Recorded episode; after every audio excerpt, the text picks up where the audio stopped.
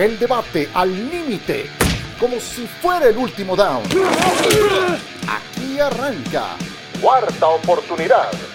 Bienvenidos y muchas gracias por acompañarnos. Esta es cuarta oportunidad y nosotros somos Javier Trejo Garay, Fernando Tirado y yo soy Sergio Dip. En el fin de semana de Wild Card, de comodines de la NFL, tendremos dos juegos el sábado, tres juegos el domingo y por primera vez un juego en lunes por la noche de postemporada de la NFL. Mi Javo, así de entrada para empezar a platicar del tema, ¿cuál es el juego que tú más tienes ganas de ver y por qué? Qué buena pregunta, mi querido Sergio. Hola, ¿cómo estás? ¿Qué tal, Fer? Eh, es que son tan, bueno, para mí todos, obviamente, pero si me tuviera que quedar con alguno, solamente me quedaría con el Dallas San Francisco, por la historia, por los antecedentes, por The Catch, que recientemente se cumplieron 40 años de aquella jugada y que sí la vi en su oportunidad en vivo, no, en el estadio, pero sí la vi, la sufrí como aficionado de los Dallas Cowboys. Yo creo que por todo esto y por la, la expectación que hay alrededor del equipo de, Dallas, por lo que está haciendo, por la racha, por los números de Dak Prescott, por todo eso creo que hay para mí un interés muy particular por ver ese partido y ver si San Francisco, de la mano de Jimmy G puede repetir en un Super Bowl, algo que yo particularmente dudo, mi querido Sergio. Coincido, mi Fer, otro abrazo también para ti. ¿Tú cuál juego es el que más tienes ganas de ver y por qué? Hola Sergio, te mando un abrazo también para Javo. Nadie dudamos de que veías esa jugada, eh, mi querido Javo. Eh, y otras más. Y, otras, otras más, un poco más añejas. Eh, vaya, vaya, un abrazo para ambos. me da mucho gusto estar de nueva cuenta acá en el podcast.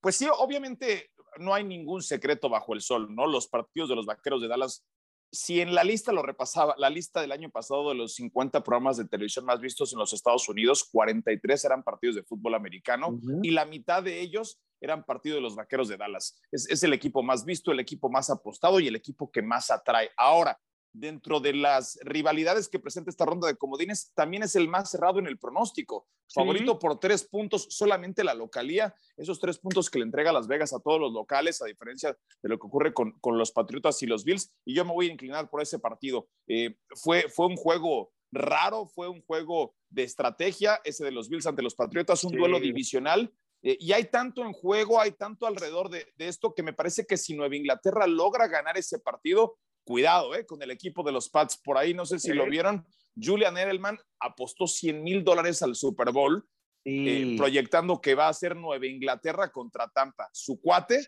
contra su ex equipo, ¿no? Sí, y sus papás no estaban muy contentos, Fer, con esa apuesta. Buen video viral, el de eh, Julian Edelman, que fue una parte muy importante en los últimos años de Brady en Nueva Inglaterra. Yo también tengo muchas ganas de ese Búfalo contra Nueva Inglaterra, me llama la atención y, ya veremos qué sucede. Mi Javo, por lo pronto platiquemos de ¿Cuánta presión tienen los Cowboys, Javo, para ti? Ya hablabas de ese juego recibiendo a San Francisco. Son los favoritos, pero solo por tres puntos. Son los obligados, eso también. Son los locales, son los campeones divisionales. San Francisco llega acá como un equipo de comodín. ¿Cuánta presión, Javo, y qué tan seguro estás de que avanzan los Cowboys?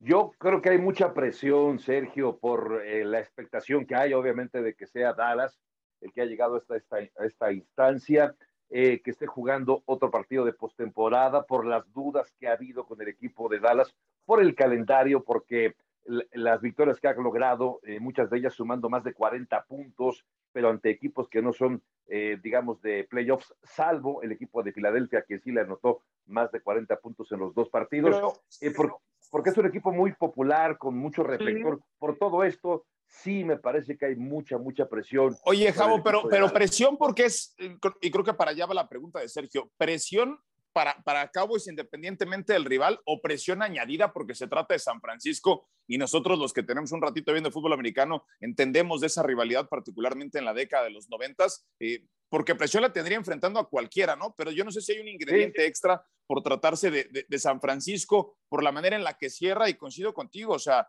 Dallas tiene victorias eh, contundentes contra equipos mediocres, ¿no? Con récord perfecto en la división pero tiene marca de 6-5 contra el resto de la liga y muchas dudas después de ese stretch, de esa racha mala que tiene Dak Prescott. Se recupera contra un equipo de Washington con muchas bajas, contra un equipo de Filadelfia con muchas bajas, y por lo contrario San Francisco eh, pues eh, presenta el antídoto perfecto en el papel para ganarle a los Vaqueros, ¿no? Con el poderío que tienen en la carrera y con la defensa contra la carrera que tiene el equipo de los Niners, que no le, no le va a permitir balancear su ofensiva, Sergio, y tú sabes que si esa ofensiva no está balanceada, es difícil que pueda operar de forma eficiente. Sí, sí, A ver, para, para ir partido a partido también, porque es lo que queremos hacer en esta edición, Fer, ¿estás dando a entender que San Francisco va a eliminar a Dallas? Dentro de las posibles sorpresas, es, la, más, es la más viable. Es, es, la que creo que se va a dar. Eh, sí, sí creo que es, es muy probable. A ver, la gente en Dallas, platicaba con el Tapanava, le están pidiendo que no venda sus boletos, que no venda sus abonos, porque sabemos que es un estadio que suele ser un, un, tour, ¿no? Eh, bueno, pues, eh, los números que presentaba el Tapanava, a mí me parece una locura. 10 mil aficionados regiomontanos en cada partido. No necesariamente todos son de los vaqueros de Dallas, pero es una buena muestra para entender lo, que ocurre en ese estadio y que posiblemente San Francisco ni siquiera se siente en un clima hostil jugando en Texas, ¿eh? Ok. Javo, ¿piensas que avanza San Francisco también? No, yo pienso que puede ser un partido muy parejo, tal y como Las Vegas lo dice, pero me parece que Dallas, este partido sí lo gana, creo yo. Eh, San Francisco me parece que con las dudas que, tuvo, la forma que acaba ganando a Rams, que me parece de manera anímica le viene muy bien al equipo, eh, pero creo que sigue teniendo dudas. A mí también Dallas me deja dudas. Yo solo agregaría a la pregunta anterior, Sergio, que de, las, eh, de los últimos cinco partidos, Dallas perdió cuatro. Eh, perdón, el de Arizona, quiero decir, Arizona solamente ganó uno en esa mala racha de cinco partidos, perdió cuatro, ganó uno. ¿A quién le ganó? A Dallas. Por eso también para mí hay, hay dudas alrededor de los vaqueros. Yo creo que avanzan los vaqueros, Sergio. Yo también. Yo creo que van a avanzar a la ronda divisional justamente por todo este factor, porque si sale enchufado Dak Prescott, por el ataque terrestre que yo creo que puede ser, pero puede ser un partido muy parejo, ¿eh? muy cerrado, pero sí veo a Dallas llegando a la ronda divisional. Ok, con eso cerraría yo bueno, este ¿qué, tan, ¿qué tan presionados están? Sergio, nada más rapidito, ¿qué tan presionados están?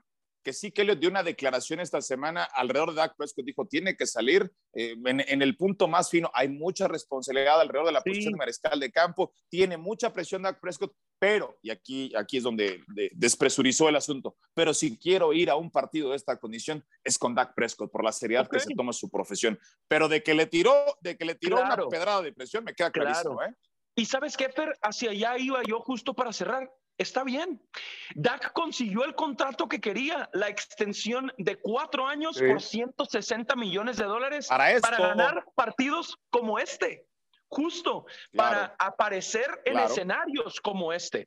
Entonces, yo también veo mucha presión sobre Dak Prescott y pienso que va a responder justo pienso que va a responder a esa presión y a esas eh, expectativas. Yo también estoy con Dallas avanzando. Ahora, Fer, platiquemos de Pittsburgh y Las Vegas, porque se meten volando por debajo del radar en las últimas semanas. Son equipos que parecían que ya estaban muertos, que ya habían terminado sus temporadas y Las Vegas más cuatro en Cincinnati y Pittsburgh más 12, más 12 y medio en Kansas City. Fer, ¿qué equipo crees que puede realmente ganar este fin de semana y por qué? ¿Las Vegas o Pittsburgh? A ver, siendo honestos, ninguno de los dos, pero si hay que, inclinar por, por, uno de los dos equipos, pues tienen que ser los Raiders, ¿no? Por la forma en la que cierran, por la manera en la que le ganan a los Chargers. Yo, a ver, yo, yo no me acuerdo, Javo, tú tendrás quizás eh, una, mejor perspectiva, un equipo con tanto drama en una misma temporada que logre meterse a la postemporada. Lo de los Raiders es digno de caso de estudio, ¿no? Con lo que pasa con su entrenador en jefe, con lo que pasa con Henry Rocks, con Damon Arnett, otro, otro eh, caso muy polémico, lo, de este chico que chocó cuatro carros de renta en un mes y que después apareció un video amenazando a una persona con un arma de fuego. En fin, tanto y este tanto. Todo, todo mal, ¿no? O sea, todo en contra después de que arrancan 3-0 la temporada. Pero a ver, a, mí me tocó transmitir el, domingo el partido de los, de los eh, Steelers. Los Steelers están por, por, todos los milagros que se podían dar en esta postemporada. Primero que, que perdiera, que, que, ganara ese partido Jacksonville, altamente improbable contra los Colts, que puede ser la, la peor debacle de la historia ¿eh? de los Colts, lo que ocurrió en la última semana. Y, y lo otro, tiene una una, una opción en territorio de zona roja, el equipo de Baltimore, en su cancha, y, sale creativo el, coordinador ofensivo y pone a lanzar a Huntley después de que aparece Latavius Murray corriendo para ocho yardas en promedio en toda la segunda mitad, le intercepta Sutton y eso abre la ventana para que Rotlisberger construya un rally y el equipo pueda venir de atrás. En, Te lo juro, Sergio, cuatro o cinco terceras oportunidades milagrosas, cuartas oportunidades que logró convertir el equipo. Pittsburgh no tiene nada que hacer aquí. Seguramente les habrá llegado el meme eh, de la fotografía que dice bienvenidos a la fiesta de, retiro de, de, que no le queda otra más que decir las, Vegas está en contra de nosotros por 20 puntos, sabemos que no tenemos ninguna opción, o sea, tirándole toda la papa caliente de favorito a Kansas, que, por supuesto asume esa responsabilidad. No veo cómo Pittsburgh pueda sacar ese triunfo. Los Raiders tienen opción, ¿eh? Los Raiders tienen una opción. Los Raiders, ah, ahorita vamos a hablar de las apuestas, pero si quieres, eh, dejo que, que Javo ahonde en esto. Va, ok. Mi Javo, para, para escucharte yo quiero decir esto porque me, me gustó cómo cerró Fer. Fer, digamos que no ve manera de que Pittsburgh gane en Kansas City. Si yo, si yo fuera Kansas City, me preocuparía esto. Los Chiefs necesitaron de un fumble que regresaron 86 yardas para ganarle a Denver el sábado, un equipo que estaba eliminadísimo a horas de correr a su entrenador en jefe. Yo sí veo manera de que Pittsburgh gane en Kansas City porque estos Chiefs, Jabo, no son los mismos de las últimas temporadas. Les tenemos que empezar a perder el respeto y es lo que pienso que va a hacer Pittsburgh este fin de semana. Jugaron hace tres semanas, ganó Kansas City 36 a 10, pero Pittsburgh arrancó ese juego perdiéndolo 30 a 0. 30-0. Obviamente es imposible salir de un hoyo tan profundo, pero si Pittsburgh se pone serio, si presionan a Mahomes, ha cometido más errores que en otras temporadas, si se mantienen ahí en el partido con Najee Harris, yo sí veo a Pittsburgh sorprendiendo a Kansas City este fin de semana, Javo. ¿Tú? Yo creo que puede ganar, por supuesto, Pittsburgh, porque porque esta es la NFL, porque es la liga más impredecible de todas. Es difícil pronosticar en esta liga justamente por esta paridad, porque semana a semana nos acaba entregando sorpresas realmente notables, que acabamos enmarcando y poniéndolas ahí como algunos de los mejores partidos eh, de, cada temporada. Creo que puede ganar, pero honestamente yo estoy con Fer, porque lo que hemos visto de, de Pittsburgh me parece que ya no tiene prácticamente nada en el tanque, Rotlisberger. Está ya en las últimas creo que mucho hicieron al llegar ya hasta esta ronda, hasta esta instancia, ya fue una gran eh, victoria, me lo parece. Pero también recordemos que acaba contando, y eso no es culpa de Pittsburgh, con la baja de juego de Cleveland, la baja de juego de Baltimore, y todo eso abona a abrirle la puerta, un resquicio a Pittsburgh que tiene ADN ganador, un equipo ganador, una de las franquicias históricas del fútbol americano, la aprovechó, logró y llegó a esta instancia. Pero si bien como, como lo dices, y estoy de acuerdo contigo, Kansas no es aquel Kansas de hace un par de años, creo que Kansas es mejor, eh, tiene mejor, eh, tiene un buen ataque terrestre, tiene buenos receptores, tener el factor Pat Mahomes. Claro. No creo que llegue Kansas al Super Bowl, pero Kansas debe de ganar este partido ante Pittsburgh. En eso estamos de acuerdo. Lo normal sería que lo ganara Kansas City, por eso son favoritos por 12 puntos y medio. Pero cuidado con Pittsburgh en el momento en el que llegan, de verdad, están jugando con dinero de la casa, no tienen nada que perder, aunque sea un juego de wild card. El Big Ben no deja de ser un histórico, un salón de la fama que mm, se querrá ir lo más alto posible y qué mejor que eliminando a Kansas City. Pero bueno, eh, Fer, entonces... Nada más para, para anotar algo, Sergio, en relación a, Najee Harris. Najee Harris corrió para 28 yardas, corrió más Chase Claypool es un one trick pony este equipo, es, es, un, es, un, mago de un solo truco, Pittsburgh. Claro, y, si el truco no sale a la perfección, la gente lo va a buchar. ¿eh?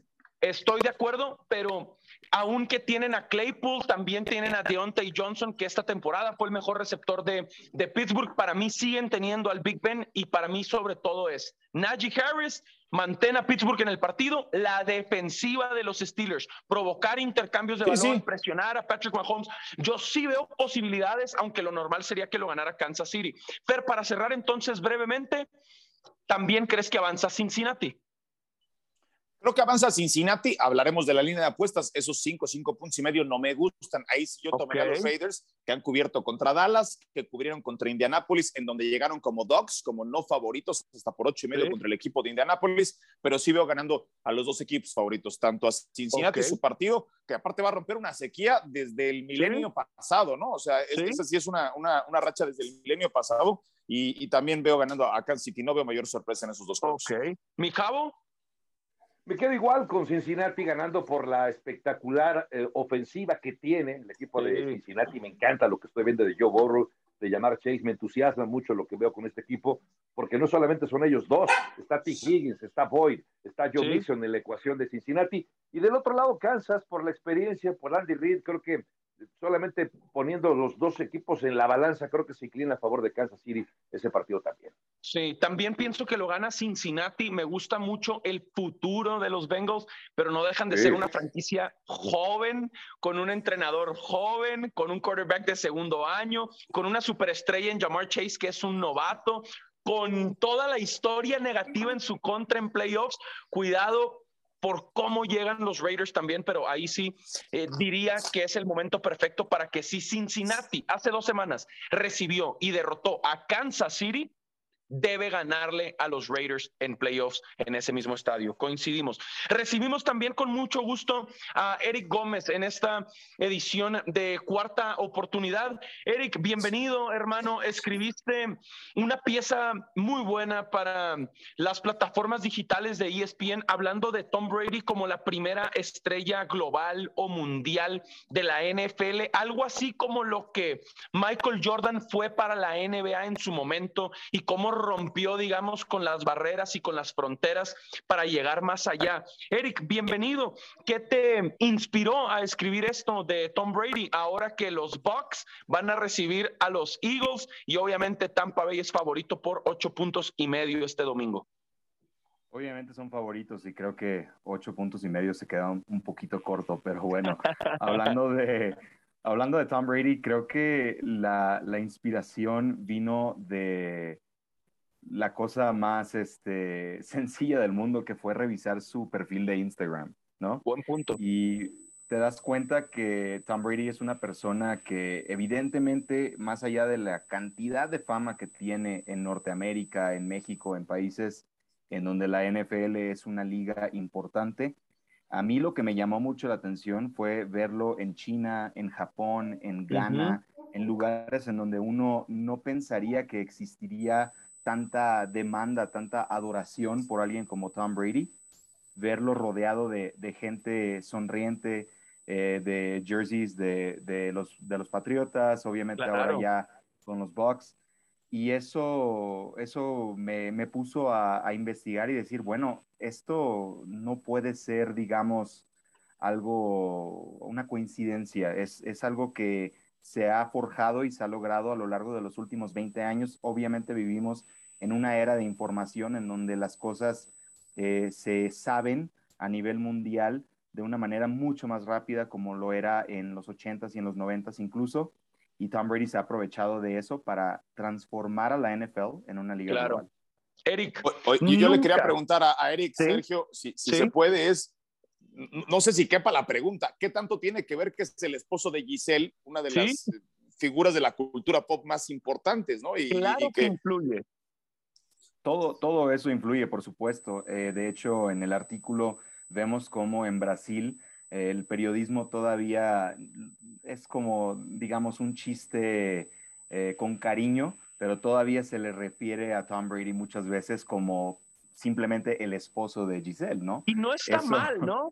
O sea, es un, por una parte. No, por para nada mal. No, solo lo digo como. No, no, no, por supuesto. No solo lo digo como que nadie se quejaría de que se refirieran así, pero, pero voy a lo siguiente también, justo, Fer, que lo pone sobre la mesa, porque Eric decías, 10 millones de seguidores de Tom Brady en Instagram. Yo, yo también he estado muy pendiente porque he visto el crecimiento ahora que el documental de Man in the Arena está ahí afuera, he estado todavía más pendiente de las redes sociales de Brady y ahí viene ya su marca de ropa, ya salió y también empieza a hacer ruido él, pero Brady tiene 10 millones de seguidores, Giselle tiene 18 millones de seguidores. Entonces, yo voy a ser el, el, primero que siempre le dará crédito a los 10 Super Bowls que ha jugado y a los 7 anillos que ha ganado, pero por supuesto que, que influye que esté casado con, con Giselle Bunchen y, y, la familia que han formado, además. Y aprovechando el comercial, Man in the Arena en Star Plus está espectacular al momento. Sí, de verdad sí. Van, van ahora mismo, ya salió el noveno episodio. Pónganse al corriente si no lo han hecho. Son 10. Disfruten de los 10 Super Bowls que ha jugado Brady, Eric. Me ganaste, Sergio, porque iba a mencionar precisamente que en el episodio, el primer episodio donde aparece Giselle, me parece que es el, quinto o el sexto, no, no lo recuerdo exactamente. El del Super Bowl que pierden contra los gigantes de nada más, por segunda vez. Es correcto. Eh, si te fijas, cuando presentan a, Giselle, digo, yo sé que, Tom Brady es uno de los productores ejecutivos de Men in the Arena, pero aparece abajo, dice Giselle Bunchen, uh, Tom Brady's better half, ¿no? O sea, la, media, la, mejor mitad de, de Tom Brady y eso este, eh, si Tom Brady es una marca global, si es una marca mundial, gran parte de eso es evidentemente por su asociación, por su matrimonio con Giselle, porque eso le ha dado la oportunidad de potenciarse a mercados en donde antes, previamente solo por su carrera de, atleta, no sería la verdad. Perdón, eh, yo quisiera hacerte una pregunta. Justo tengo la impresión que desde que salió rompió con el esquema de jugador de Nueva Inglaterra, donde no se permitían como que las bromas, tenías que ser muy estricto con tu imagen, eh, demasiado rígido. Llegas a Tampa Bay y empieza a disfrutarlo mucho más, se vuelve como una persona un poco más cercana, la celebración con el, el, trofeo Vince Lombardi en, una, en un yate, etc. Eh, pero también hay mucha gente que me parece eh, odia a Tom Brady. Eh, sin olvidar los episodios, aquellos de los balones desinflados, hay gente que sigue pensando que el éxito de Brady se debe a balones desinflados, cuando ocurrió en un partido eh, y, que difícilmente puede volverse a repetir porque siempre se están revisando esos elementos. ¿Dónde queda estos, este, este, este factor odio de, porque hay un, sector de la gente que, que no quiere, que no acepta a Tom Brady? ¿Crees que este elemento tenga alguna influencia ¿Dónde lo ubicamos este, este odio alrededor de Tom Brady? Es muy importante también para valorar la popularidad que tiene él alrededor del mundo porque es una persona que, como muchos otros atletas, puede ser amado u odiado, pero nunca es ignorado. Cuando estuvimos haciendo eh, esta, esta pieza, investigamos y platicamos con muchos fans a lo largo del mundo y nos dimos cuenta que curiosamente donde había más testimonios digamos, de odio o de, querer participar precisamente por que aunque alguien sea aficionado de la NFL, eh, hay, hay este, enemistad por Tom Brady, eran en los, en los próximos mercados, ¿no? En, en, el Reino Unido, en Inglaterra y en México, curiosamente. Pues eh, de las personas que platicamos eh, en México era, era pues obviamente mucho, mucho Steeler, mucho Cowboy, mucho Raider, y platiqué con un y, fan. Que... Exactamente, Eitan también. Y platiqué con un fan de los Raiders que me dijo que tenía miedo que su papá le iba a dar un ataque de corazón durante el juego del, del Tuck Rule hace 20 años contra los Raiders, que también está en, en el episodio, el primer episodio de Men in the Arena, ¿no? Sí. Entonces, esas son cosas también que, que llaman mucho la atención cuando hablamos de un atleta como Tom Brady, porque es una persona que, por ejemplo, a diferencia de alguien, digamos, como Michael Jordan, encontró un, un nicho en donde él gana y se hace más popular, inclusive cuando la gente no lo admira, cuando lo odia también, porque no pasa desapercibido. Es un caso similar a, pues, futbolistas, ¿no? Obviamente, como Lionel Messi, como Cristiano Ronaldo, pero a diferencia de Jordan, a diferencia de incluso Babe Ruth en el béisbol, que también digamos fue la primera figura global de ese deporte, Brady encontró ese nicho en donde también tiene esos haters que, que le ayudan a, a, mantenerse en la popularidad. Claro. Eric, para, mm, para que quede claro entonces, el reportaje, la pieza está en las plataformas de ESPN. ¿Cómo localizarla para que la disfruten también? Claro, el artículo en ESPN Deportes o en ESPN México o en cualquier plataforma en español se encuentra, digo yo, diría que lo busquen eh, con mi nombre, Eric Gómez y, Tom Brady, ¿no? Pero es una, es una pieza que ya fue publicada estos últimos, esta semana, este martes, me parece. El título es Cómo Tom Brady se convirtió en la primera superestrella y embajador global de la NFL.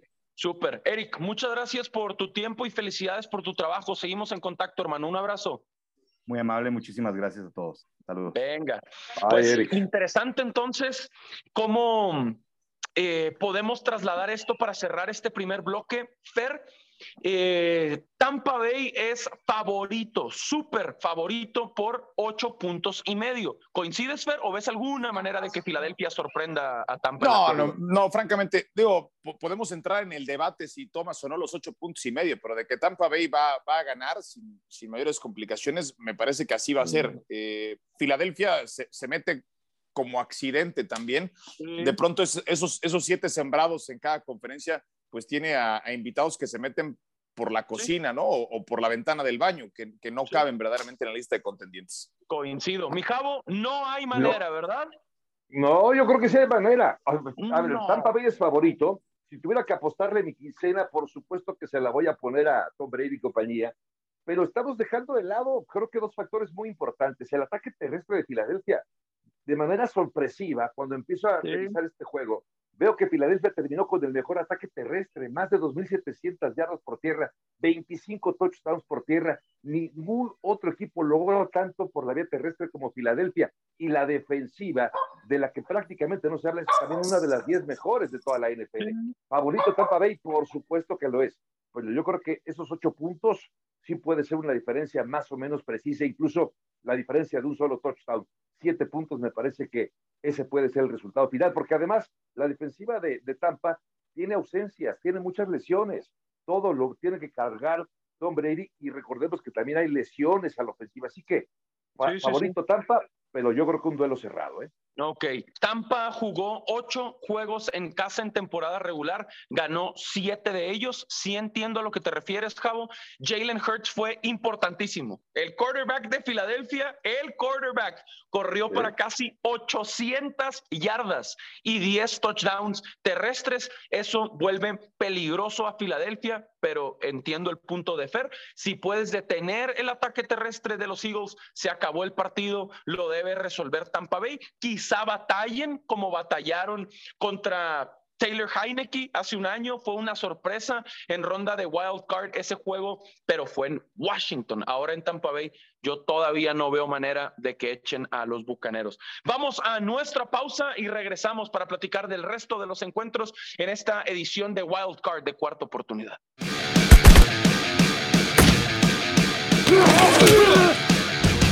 Hay un par de juegos de los que no hemos platicado todavía. Gracias por continuar con nosotros en este podcast de cuarta oportunidad. Mi Javo, los Bills recibiendo a los Patriots el sábado por la noche. Búfalo favorito por cuatro puntos. ¿Cómo ves este juego a grandes rasgos?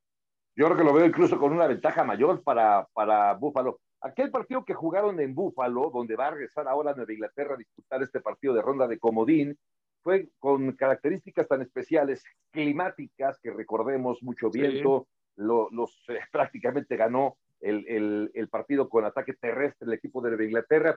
Búfalo tiene que llevarse la victoria, porque criticamos, permíteme ponerlo entre comillas, que es muy predecible el ataque de Búfalo, porque no cuenta con ataque terrestre, porque la defensiva no es la misma del año pasado, pero este equipo tuvo casi 200 puntos de diferencial entre los que anotó y entre los que recibió. Es decir, el mayor diferencial en puntos anotados y recibidos los tuvo Búfalo. Ningún otro equipo se acercó a los números del equipo de Búfalo. Así que predecible y todo, pero Búfalo se va a llevar la victoria sí. de Inglaterra, que me parece estar en esta etapa de reconstrucción. Me gusta lo de Mac Jones, pero para irlo desarrollando, pero no creo que tenga argumentos de Inglaterra para irle a ganar a Búfalo esta vez. De acuerdo. Mi Fer, no hemos platicado tampoco del lunes por la noche, Arizona en Los Ángeles. Rams favoritos por cuatro. ¿Qué te parece? Otro juego bravo y, tendría que apostar por los Rams. Eh, no estoy listo, Sergio, para apostar por Arizona, por Kyler Murray, por un equipo que en términos generales es joven, desde el cocheo hasta el mariscal de campo. Eh, y, y, bueno, si la ventana de oportunidad existe para los Rams, para eso está armado este equipo, ¿no? Para ganar esta campaña, para ganar la siguiente, para trascender, para llegar al Super Bowl. Hay que recordar que, han quemado buena parte de sus naves rumbo al futuro. Me voy con los Rams para ganar y para cubrir incluso. Totalmente. Al final, eh, Los Ángeles hizo movimientos importantes, ya tenían talento con la llegada de Matthew Stafford, la idea es que lleguen al siguiente nivel. Si Sean McVay con Jared Goff ya llegó a un Super Bowl, aunque solo anotó tres puntos, está obligadísimo a ganar este juego cuando traes a Stafford para arrancar la temporada, a Odell Beckham Jr. y a Von Miller. Coincido, además de que Arizona perdió cuatro de sus últimos cinco partidos, solo ganó en Dallas. Fer, tu apuesta de la semana es cuál y por qué. Me voy a ir con San Francisco, el equipo de los Niners. 5 eh, y 1 contra el spread en los últimos seis juegos cuando es no favorito. 4-1 contra el spread en los últimos cinco juegos. Y si me permites, lo voy a poner para ganar. O sea, que está pagando más 140 en el Money Line. Yo iría con San Francisco. Me parece que le van a pegar los vaqueros de Dallas. Y si a alguien le gusta esta proposición, les sugiero la consideren. George Kittle a tener seis o más recepciones pagando un momio de más 120 en este momento. Esas proposiciones que se están volviendo muy atractivas a jugar a, ciertos elementos. Me con Kittle a seis o más recepciones pagando más 120 en este momento. Sí, sí, suena bien, suena bien. Uno de los mejores Tyrants, quizá el más talentoso de la NFL cuando está sano. Mi Javo, ¿tu apuesta? Me quedo con, justo con el partido que hablaba hace un rato, Fer, con el de eh, Rams contra Arizona, porque esos cuatro puntos me parece que los cubre y porque además, a ver, eh, veo un, equipo muy, eh, veo un partido muy parejo. Yo no entiendo cómo es posible que Arizona haya perdido cuatro en los últimos cinco partidos. No acabo de entenderlo cuando estaba jugando muy bien. Pero del otro lado, Matt Stafford está cometiendo errores. ¿eh? Para mí me gusta más Matt Stafford que lo que era Jared Goff, pero está entregando mucho el balón. Ahora, a la defensiva, bajas importantes en el perímetro, acaban de contratar a Eric Warren, lo sacaron del retiro hace un par de días, después de dos años de estar fuera. Por lo mismo, a pesar de que en papel es el equipo de Rams favorito, lo va a cubrir, pero yo creo que el partido va a ser así de parejo como dice Las Vegas, ¿eh? Rams por muy poco. Ok, perfecto. Y a mí me encanta Pittsburgh más 12 y medio en Kansas City, pero me fascina, de verdad. Creo, ahí sí, quién sabe cómo está el money line, pero si a alguien le estorba el dinero, imagínate más cuánto, ahí te va, Fer, más cuánto podría estar Pittsburgh a ganar sin puntos en Kansas City. Ahora te voy a decir, está más 550 el momio, pagando 5.5 a 1. E, e, ese sí es, es un salto al vacío. O sea, si es un dinero que le sobra, pero, que no necesitan para nada, tómenlo. Yo estoy de acuerdo, si les estorba el dinero, si les estorba. Pero si lo que quieren es ganar, a mí me fascina Pittsburgh más 12 y medio. Kansas City sufrió en Denver, de verdad sufrió. Necesitaron de regresar un fumble 86 yardas para ganar contra un equipo que estaba eliminadísimo. Entonces veo a Pittsburgh complicando en Kansas City y no descarto la victoria de los Steelers, pero por lo pronto vámonos tranquilos, más 12 y medio Pittsburgh. Fer, un gusto como siempre y que sea un buen fin de semana de comodines. Gracias, suerte a todos y hay que divertirnos este fin de semana. Que así sea, mi cabo, también lo mejor, vamos a pasarla bien. Lo mismo para ustedes, por primera vez tenemos un juego de comodines más la NFL, hay que disfrutarlo. Y por supuesto cerramos el lunes por la noche en ESPN. Y mientras este fin de semana descansan Tennessee y Green Bay, campeones de la conferencia americana y de la nacional, los mejores sembrados en temporada regular, veremos si pueden, cuando vuelvan a la actividad, el fin de semana de ronda divisional, que es el que sigue, responder a las expectativas. Gracias por escucharnos, por compartirnos, por descargarnos. Si nos damos cuenta y lo valoramos, lo agradecemos, lo apreciamos. Disfruten de este fin de semana y gracias por acompañarnos en cuarta oportunidad el debate al límite, como si fuera el último down.